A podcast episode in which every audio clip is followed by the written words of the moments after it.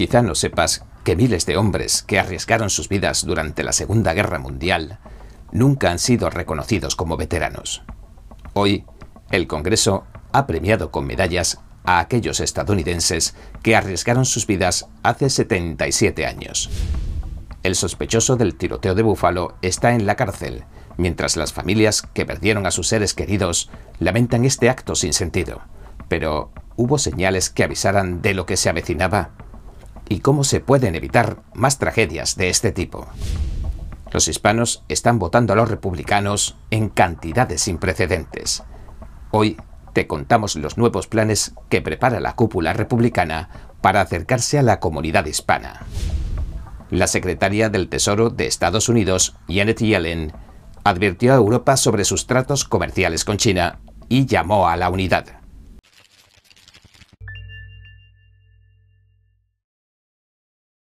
Bienvenidos a En Primera Plana, soy David Rojas. Recuerda que estamos en Telegram, que nos puedes ver en Epoch TV de Epoch Times y también si no tienes tiempo puedes escuchar nuestros audios en varias plataformas de podcast, cuando conduces, cuando cocinas o bien cuando vas a la compra. Y ahora, entremos en materia. Bien, en Estados Unidos las ventas al consumidor subieron con fuerza en abril. Se compraron más vehículos y se gastó más dinero en los restaurantes. Sin embargo, Walmart ha recortado su previsión de los beneficios de este año.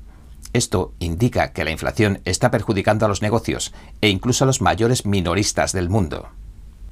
Las ventas minoristas aumentaron un 0,9% el mes pasado. El Departamento de Comercio dijo que se vieron impulsadas por las ventas de automóviles y productos electrónicos y el gasto en los restaurantes. Por otro lado, las ventas en las gasolineras disminuyeron en abril. El precio del combustible en las gasolineras se ha disparado hasta alcanzar máximos históricos. El martes el galón ya sobrepasaba los 4 dólares y medio.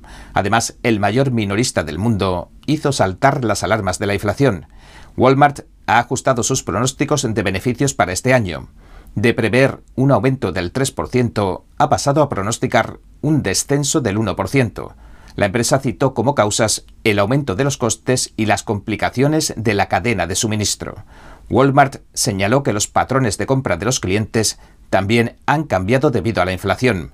A Jeff Bezos se le sumó Elon Musk, quien también arremetía contra el presidente Biden en una entrevista el lunes. Advirtió que si el gobierno continúa con este gasto tan enorme, una inflación cada vez mayor, podría hacer que Estados Unidos siguiera la senda de Venezuela. Puede que ni siquiera hayas oído hablar mucho del término marino mercante. Fueron hombres valientes que le plantaron cara al peligro durante la Segunda Guerra Mundial y murieron en mayor proporción que cualquier otra rama militar. Pero desgraciadamente han tenido que pasar 77 años para que el Congreso reconozca que desempeñaron un papel crucial en la guerra. Este pequeño grupo de hombres es solo una fracción de los cientos de miles que sirvieron como marinos mercantes en la Segunda Guerra Mundial. Pese a que jugaron un papel crucial, a menudo han pasado desapercibidos. Fuimos los proveedores de los militares. Sin nosotros nunca habrían podido ganar la guerra. Les llevábamos todo lo que necesitaban, incluso los palillos de dientes. Éramos la espina dorsal de los militares. Decía el más anciano del grupo, Charles Miles, quien ha cumplido 101 años. La mayoría ronda los 90 años. Los veteranos que asistieron a la ceremonia de reconocimiento le dijeron a nuestra compañera Melina Westcap que se sentían bendecidos por haberse alzado finalmente con la victoria y por poder ver con sus propios ojos el monumento nacional a la Segunda Guerra Mundial en Washington, D.C. Las divisiones que ves en realidad representan todos los lugares donde servimos en los cinco continentes. Al final lo hicimos. Pero también recuerdan y aprecian a los más de 9.500 que no lo consiguieron, de hecho, estos hombres sirvieron en la rama más peligrosa y con el mayor índice de bajas. Un veterano dijo que uno de cada 26 hombres moría en acto de servicio y que, como mínimo, un barco acababa en el fondo del mar cada día. El veterano Miles nos dijo lo siguiente. Una de las cosas más horribles sucedió cuando un convoy de varios barcos delante de nosotros resultó torpedeado y quedaron hombres en el agua flotando a los que no podías ayudar. Nunca se sabía cuando un submarino te iba a lanzar un torpedo, pero afortunadamente no lo sufrí. Aunque estos hombres se enfrentaban a un destino incierto todos los días que sirvieron transportando armas y otros suministros en el extranjero, desgraciadamente no se les dio el reconocimiento que se merecían cuando volvieron a casa.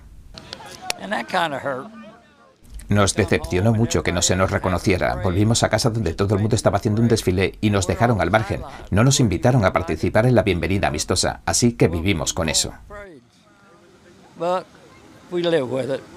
Estos militares tardaron 43 años en obtener el primer reconocimiento del gobierno como veteranos. Ahora, casi 77 años después, les concederán la medalla de oro del Congreso. Muchos tenían apenas 16 años cuando se alistaron. Lo que pasó es que derribaban los barcos tan rápidamente que tenían que seguir reclutando. A finales de 1943 no quedaba nadie a quien reclutar, así que bajaron la edad a 16 años.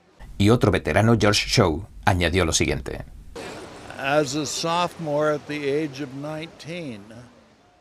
Yo era un joven de 19 años y dejé la escuela para servir. Los hombres nos dijeron que estaban ansiosos por servir porque era lo que se necesitaba. Recordaron que Estados Unidos era la nación menos preparada para la guerra. Nuestra compañera Weisskap les preguntó también qué opinaban de la guerra en Ucrania que se está librando ahora creo que todavía no ha empezado. Parece que retrocediéramos para vivir en este mundo. La gente tiene que aprender a llevarse bien, agrega Miles. Hoy, el Congreso honró y reconoció oficialmente a estos hombres, junto con otros 1.500 que todavía viven. Por fin se reconocerá el papel que jugó la Marina Mercante, así como las penurias y el sacrificio que estos hombres vivieron hace 77 años. Nuestro compañero Steve Lenz volvió a entrevistar a la doctora en psiquiatría Carol Lieberman. El objetivo es hacernos una mejor idea del estado mental que padecía el sospechoso del tiroteo de Buffalo y de las posibles causas que lo provocaron. La doctora Lieberman argumentó que este caso bien puede observarse como el de uno de los primeros terroristas de Alcoba, y nos explicó los pasos que probablemente seguirá la Fiscalía.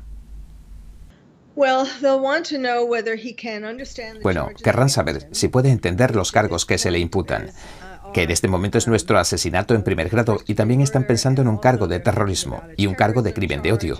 Aún no han decidido todos los cargos, pero cuando se pongan de acuerdo se le preguntará si los entiende todos y también si es capaz de ayudar a su abogado en su defensa. Ahora, en cuanto a declararse inocente por razón de locura, creo que eso le va a ser más difícil, porque él lo llevó a cabo, quiero decir, lo planeó durante meses. De hecho, Ahora se sabe que fue a esa ciudad y que exploró el supermercado y dijo irónicamente que supermercado más amigable, ¿verdad? Así como otros lugares en la ciudad.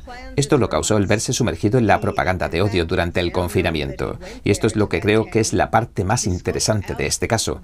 Es uno de los primeros que estamos reconociendo como terroristas de alcoba, lo que significa que durante los confinamientos había mucha gente en sus alcobas de todas las edades, de todos los orígenes étnicos, de todos los países diferentes en todo el mundo realmente. Y esto es lo que está sucediendo.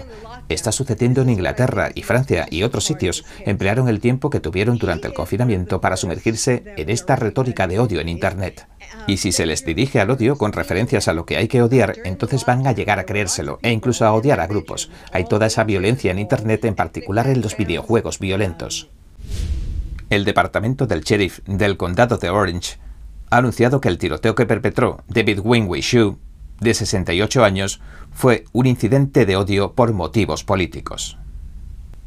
El tiroteador de California posee vínculos con el régimen comunista chino. Ha sido acusado de un delito grave de asesinato y cinco delitos graves de intento de asesinato, y es nativo de Taiwán. Tiene estrechos vínculos con el Consejo de China para la Promoción de la Reunificación Nacional Pacífica, que se subordina al Departamento de Trabajo del Frente Unido del Partido Comunista de China. El 2 de abril de 2019 el Consejo se establecía en Las Vegas, con Zhou como uno de sus directores. Ese día Zhou hizo una presentación con una pancarta en la que pidió la eliminación de los demonios independentistas, según informó Radio Free Asia. La misión principal de la organización, según indica su web, es luchar contra los movimientos separatistas, como el llamado independentismo de Taiwán, aunque el Partido Comunista Chino nunca haya gobernado de facto Taiwán. Taiwán es una isla independiente en el sur de China, que el régimen comunista de Beijing reclama como propia pese a que tomó incluso el poder del país hace más de un siglo de forma ilegítima.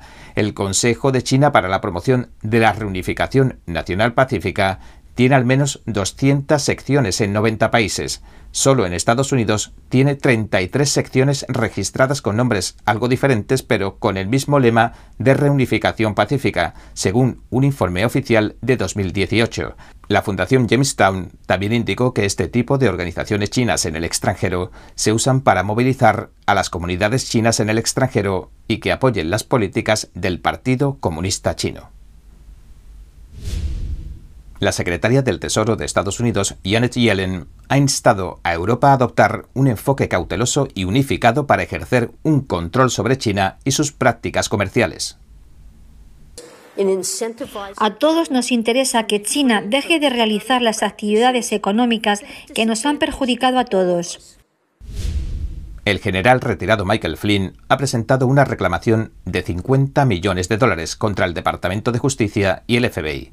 Según los informes, el abogado de Flynn dice que está preparado para presentar otra demanda judicial si rechazan esta reclamación.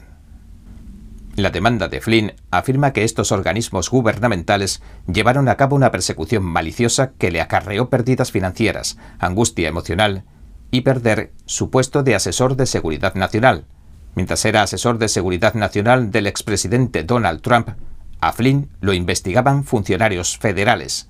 Según la presentación, luego lo procesaron pese a que el FBI determinó que no existía evidencia que hiciera creer que Flynn hubiera cometido algún tipo de delito penal. La demanda solicita una indemnización por las pérdidas que sufrió al ser acusado y tener que montar su defensa. Los líderes republicanos de la Cámara dieron una conferencia de prensa para anunciar la creación de un nuevo comité de acción política. Su objetivo será atraer a más hispanos para que se postulen a cargos electos. Tras celebrar la cifra récord de hispanos que votan a los republicanos, dijeron que querían aprovechar este empujón de los hispanos ya que resuenan con una agenda pro libertad y antisocialista. Nuestro compañero Steve Lenz le preguntó a uno de los congresistas que dirigirá esta nueva organización el representante Díaz Ballard, de Florida, por qué cree que ahora los hispanos se están uniendo más que nunca al Partido Republicano. Lo principal es que el Partido Demócrata se ha convertido en el partido del socialismo, de los aumentos de impuestos, de los tipos altos, de los precios de la gasolina, de la violación del Estado de Derecho, y eso no es lo que quieren los hispanos de este país. Son gente trabajadora que quiere decidir la educación de sus hijos. No creen que sus hijos les pertenezcan al Estado, sino a los padres. Y así, lo principal lo digo una vez más, el Partido Demócrata ha abandonado estos principios básicos. Y el Partido Republicano ha dado un paso adelante y se ha asegurado de que todo el país, incluidos los latinos de este país, entiendan lo que defendemos. Defendemos el Estado de Derecho, defendemos la libertad, y eso es algo que el Partido Demócrata, repito, parece no entender. Así que se está viendo que la gente acude al Partido Republicano. Cuando mencionó que el Partido Demócrata es el partido del socialismo, le recordamos que en su estado, Florida, el gobernador de Santis acaba de aprobar un proyecto de ley que obliga a la enseñanza de la historia del comunismo, y le preguntamos cuál había sido la reacción de la gente en su distrito. Más que positiva, el comunismo ha matado a más de 100 millones de personas, cierto. Básicamente ha sido una plaga, un cáncer a lo largo de la historia, y es una realidad que a veces se ignora. Y lo que estamos viendo es en los círculos demócratas, en el Partido Demócrata, el surgimiento del socialismo, del gran gobierno. Se llaman a sí mismos progresistas o socialistas o llámalo como quieras, pero son sus políticas de las que la gente está huyendo. Y el Partido Republicano representa la prosperidad y la libertad creo que vamos a ver un número histórico de republicanos hispanos elegidos en todo el país, porque los republicanos hispanos se preocupan por los mismos temas que todos los demás estadounidenses.